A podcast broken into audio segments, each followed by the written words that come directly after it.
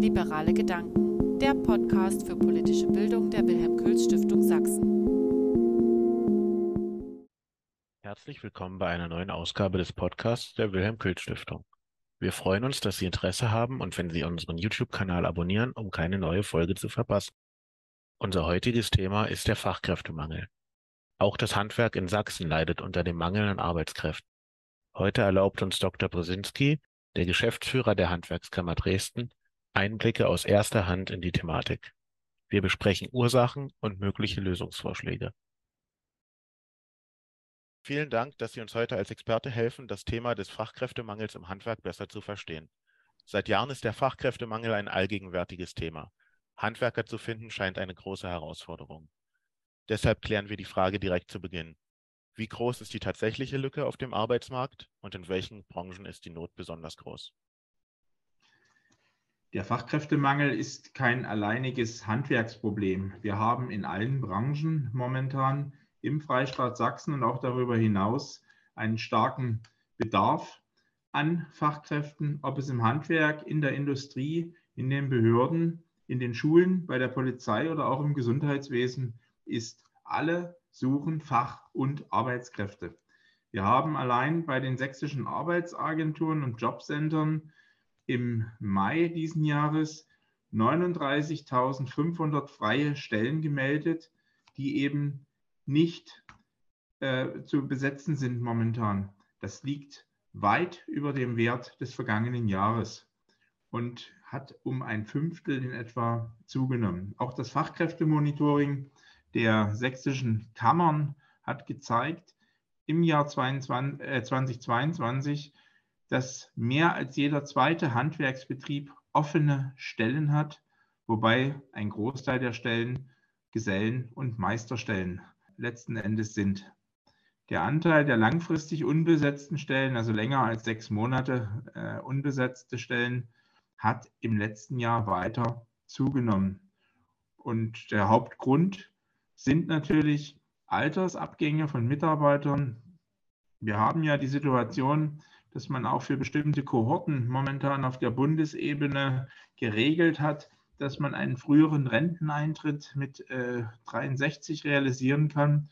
Da geht einfach Personal und damit auch wichtiges Potenzial am Arbeitsmarkt verloren und fließt äh, entsprechend ab. Äh, und das ist sozusagen die Ursache für diesen Mangel, der momentan hier besteht. Wie erklären Sie sich denn den Mangel an neuen Meistern und Auszubildenden? Sind die Tätigkeiten und die Bezahlungen nicht attraktiv genug oder hat man schlicht verpasst, genügend Lehrlinge auszubilden? Wir haben eine demografische Entwicklung, die dazu führt, dass weniger junge Leute auf den Arbeitsmarkt kommen als ausscheiden. Das Handwerk bildet sehr intensiv aus. Wir haben es geschafft, auch in den zurückliegenden Jahren die Ausbildungszahlen zu halten und zu steigern. Das kann allerdings nicht darüber hinwegtäuschen, dass in Gänze Menschen fehlen, die eben Aufgaben in den unterschiedlichen Sektoren äh, übernehmen müssten.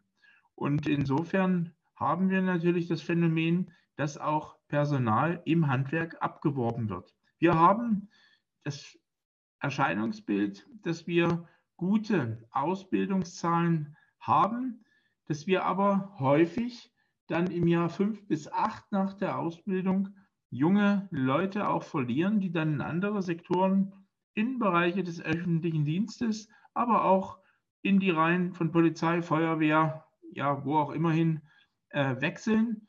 Und äh, damit geht sozusagen diese Schere nicht zusammen. Die Ausbildungsleistung ist da, Handwerk ist attraktiv, aber äh, es ist auch der Wettbewerb, der natürlich auch dazu führt, dass äh, teilweise natürlich die Vergütung sehr nach oben getrieben wird und dort in diesem Wettbewerb können teilweise Handwerksbetriebe nur schwer mithalten. Sie erklären sich das also so, dass vor allem die Abgänge auch ein, das Problem noch verschärfen. Wie ist, ist der Ausblick? Es ist so, dass dass viele, viele Leute, sage ich mal, in den Ruhestand treten, aus dem aktiven Berufsleben ausscheiden, auch teilweise früher ausscheiden, als es vielleicht auch äh, notwendig und erwartbar ist. und äh, es kommen nicht genügend junge Leute nach. Wir haben die Situation, dass wir natürlich weniger junge Leute haben, weil einfach nicht so viele Kinder geboren wurden. Gerade hier in Sachsen ist auch äh, dieses Phänomen sehr deutlich zu spüren durch die Abwanderungen in den zurückliegenden Jahren.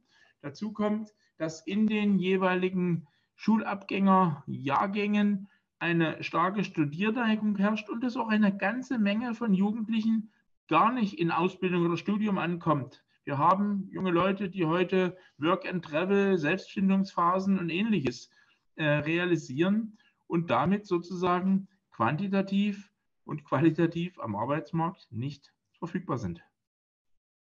Sie haben schon den demografischen Wandel angesprochen. Die Prognosen zeigen ja, dass sich die Lage im Handwerk oder allgemein ähm, bis zum Jahr 2030 beispielsweise weiterhin verschlechtern wird. Die Bundesregierung diskutiert derzeit über ein neues Einwanderungsgesetz, um das zu stoppen. Ist das eine Möglichkeit, die Lücke auf dem Arbeitsmarkt zu schließen, oder gibt es noch andere Lösungsvorschläge? Ich glaube, wir müssen schauen, dass wir alle Möglichkeiten nutzen, um zusätzliche Potenziale für den Arbeits- und Ausbildungsmarkt äh, zu finden. Auf der einen Seite müssen wir schauen, dass wir die Zahl der jungen Leute, die auch ohne Schulabschluss die, die Schule verlassen, reduzieren.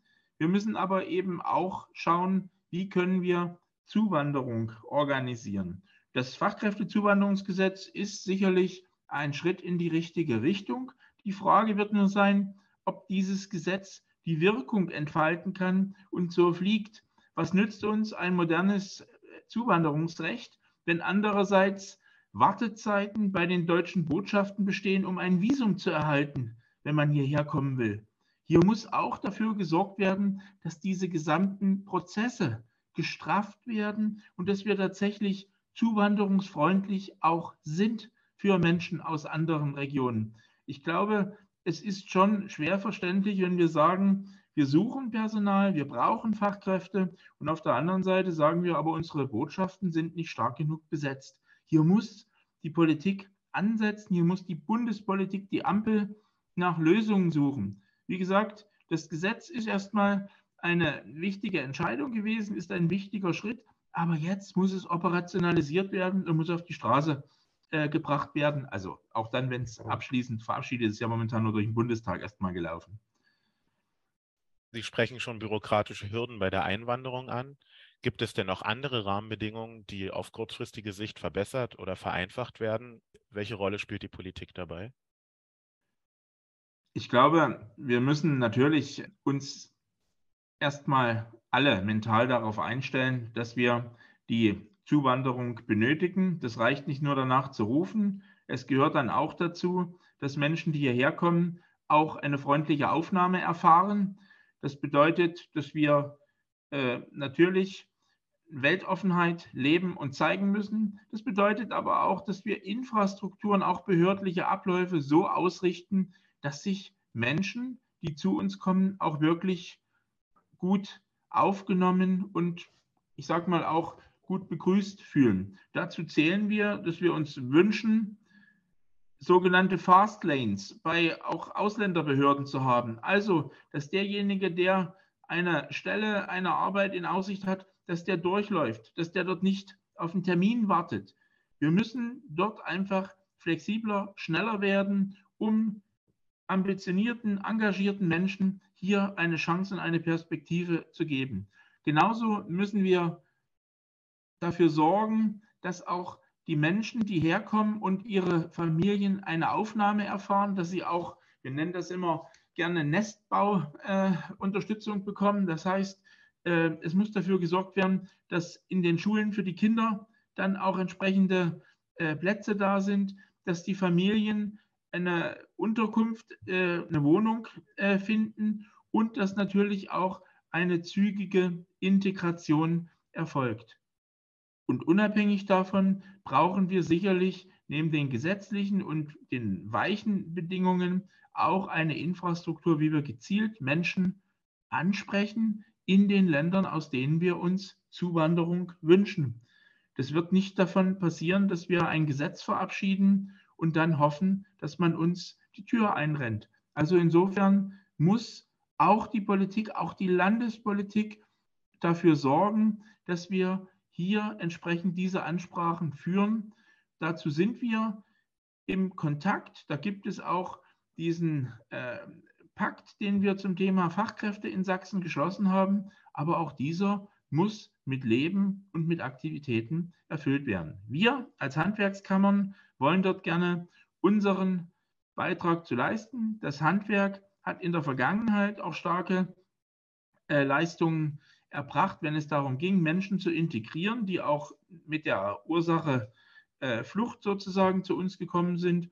Und jetzt geht es einfach darum, gezielte Zuwanderung zu generieren, um hier Stellen zu besetzen, um auch unsere Wirtschaft arbeitsfähig zu halten. Und da geht es am Ende des Tages darum, dass wir unseren Wohlstand für die Zukunft sichern. Ohne zusätzliche Arbeitskräfte, ohne zusätzliche Fachkräfte wird uns das nicht gelingen. Das steht auf dem Spiel und dafür müssen wir uns entsprechend einsetzen. Wir haben schon die Rolle der Landesregierung auch angesprochen und welche Maßnahmen eventuell insbesondere in Sachsen notwendig sind. Könnten Sie uns einen kurzen Einblick geben, wie sich die Lage in Sachsen verglichen mit der allgemeinen Lage in Deutschland gestaltet und vielleicht welche Besonderheiten es in Dresden und Sachsen gibt? Das Thema Fachkräftemangel ist äh, in ganz Deutschland momentan virulent. Wir haben hier sicherlich die besondere Situation, dass wir ja als Freistaat Sachsen eine sehr stark alternde und gealterte Bevölkerung haben. Das hat einfach damit zu tun, dass wir sehr starke Wegzüge nach 1990 erfahren haben, sodass bei uns natürlich diese Fachkräftelücke sich besonders weit geöffnet hat. Wir haben rückläufige Schülerzahlen über viele Jahre gehabt. Momentan stabilisiert sich die Zahl der Schüler äh, wieder.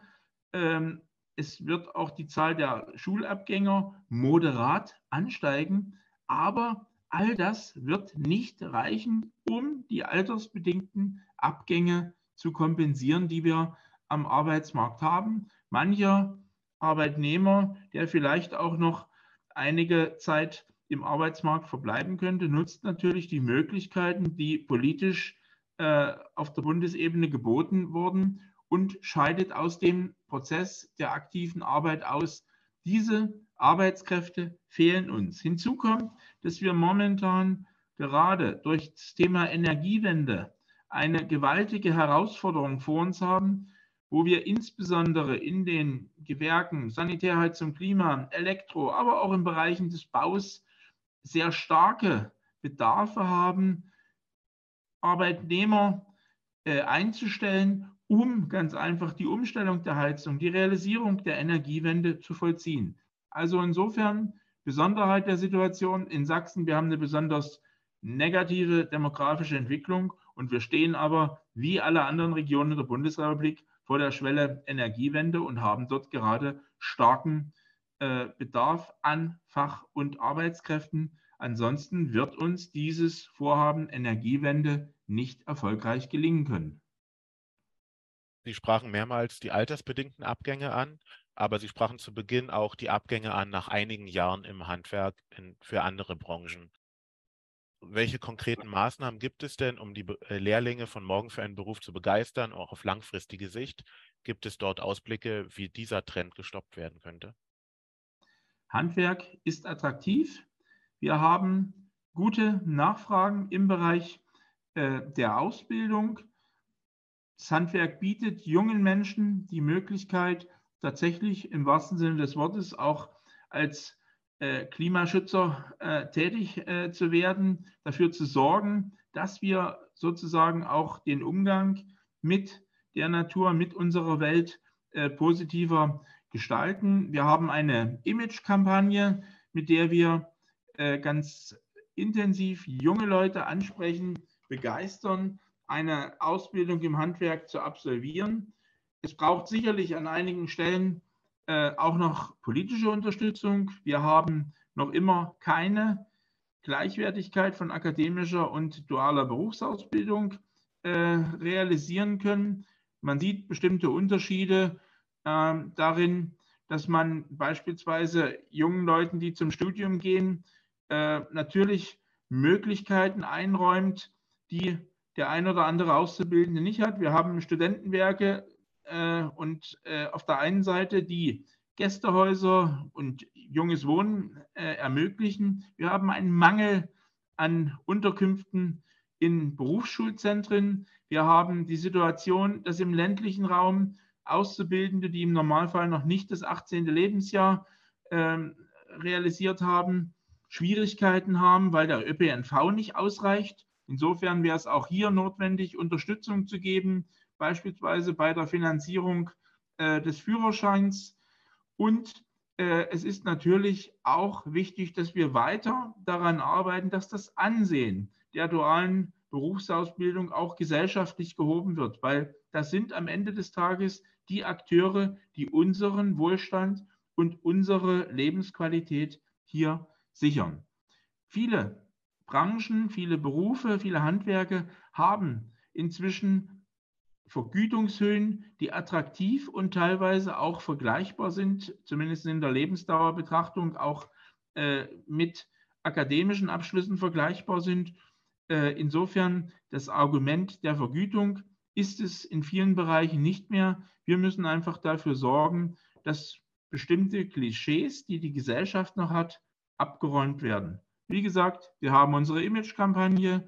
Wir haben selber als Handwerkskammer Dresden auch eigene Formate äh, generiert, dass wir beispielsweise ein äh, YouTube-Projekt äh, äh, durchführen, Azubi-Tausch an deiner Stelle. Das heißt, wir geben jungen Leuten auch die Möglichkeit, sich in einem anderen Beruf mal auszuprobieren für einen Tag, begleiten das mit der Kamera, um einfach Interesse am Handwerk zu wecken.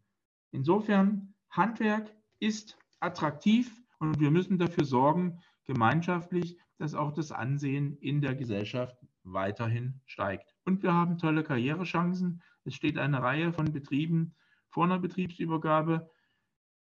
Diese bieten die Chance, dass man mit einem Abschluss als Meister oder Bachelor auch einen Betrieb übernehmen kann. Gibt es denn auf dem Bereich von Digitalisierung und anderer Innovation Ausblicke, um die jüngere Generation anzusprechen? Innovationen sind dem Handwerk äh, immanent. Handwerk hat sich über viele Jahre, äh, Jahrhunderte immer wieder so entwickelt, dass es moderne Entwicklungen aufgenommen hat und andere Dinge vielleicht auch äh, weniger stark in den Mittelpunkt gerückt hat. Wir haben Betriebe, die inzwischen äh, mit Robotertechnik arbeiten, die sehr stark auf digitale Verfahren setzen, dass also das Thema Handy, iPad, Tablet zum Schraubenschlüssel oder zum Schraubenzieher äh, dazugehört als Werkzeug. Wir sind auch als Handwerkskammer natürlich sehr intensiv beratend unterwegs, dass wir also auch Betrieben dort Unterstützung geben bei diesen äh, Themen. Und auch das macht Handwerk attraktiv, dass junge Leute technisch-technologische Möglichkeiten einfach ausloten können.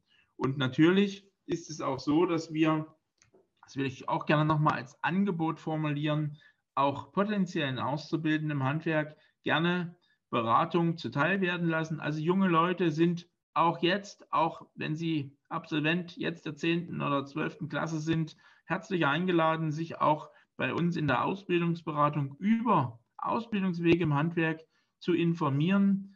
Handwerk hat tolle Chancen. Handwerk steht für Innovationen, sei es im Bereich der Digitalisierung, sei es im Bereich der Robotik, sei es im Bereich der Anwendung moderner Managementmethoden. Das wollen wir gerne aufzeigen. Dafür wollen wir auch junge Menschen sensibilisieren und wir können diese Chancen und Möglichkeiten äh, entsprechend gerne aufzeigen. Es gibt ganz wunderbare Betriebe. Wir haben aktuell gerade unseren Zukunftspreis verliehen. Äh, dort haben wir auch in den aktuellen Veröffentlichungen mal einen kleinen Blick in die Unternehmen ermöglicht, was heute Betriebe machen, damit es ihren Mitarbeitern gut geht, dass sie an das Unternehmen gebunden werden. Und ich glaube, all diese Chancen und Möglichkeiten warten auf die junge Generation, warten auf unsere aktuellen Schulabgänger in diesem Jahr oder auch in den kommenden Jahren. Und insofern die herzliche Einladung, wer Lust hat anzupacken, wer Lust hat aktuell beim Thema äh, Klima- und Energiewende mitzuwirken, der ist im Handwerk ebenso richtig wie derjenige, der nach individuellen Herausforderungen oder Challenges, wie man heute so schön sagt, sucht. Äh, hier findet man die Erfüllung äh, bei einer praktisch ausgelegten Tätigkeit im engen Kontakt mit den Kunden und den Unternehmen, die flache Hierarchien haben, wo man den Chef direkt ansprechen kann. Dr. Brusinski, ich bedanke mich für Ihre Zeit und Ihre Einblicke in das Thema.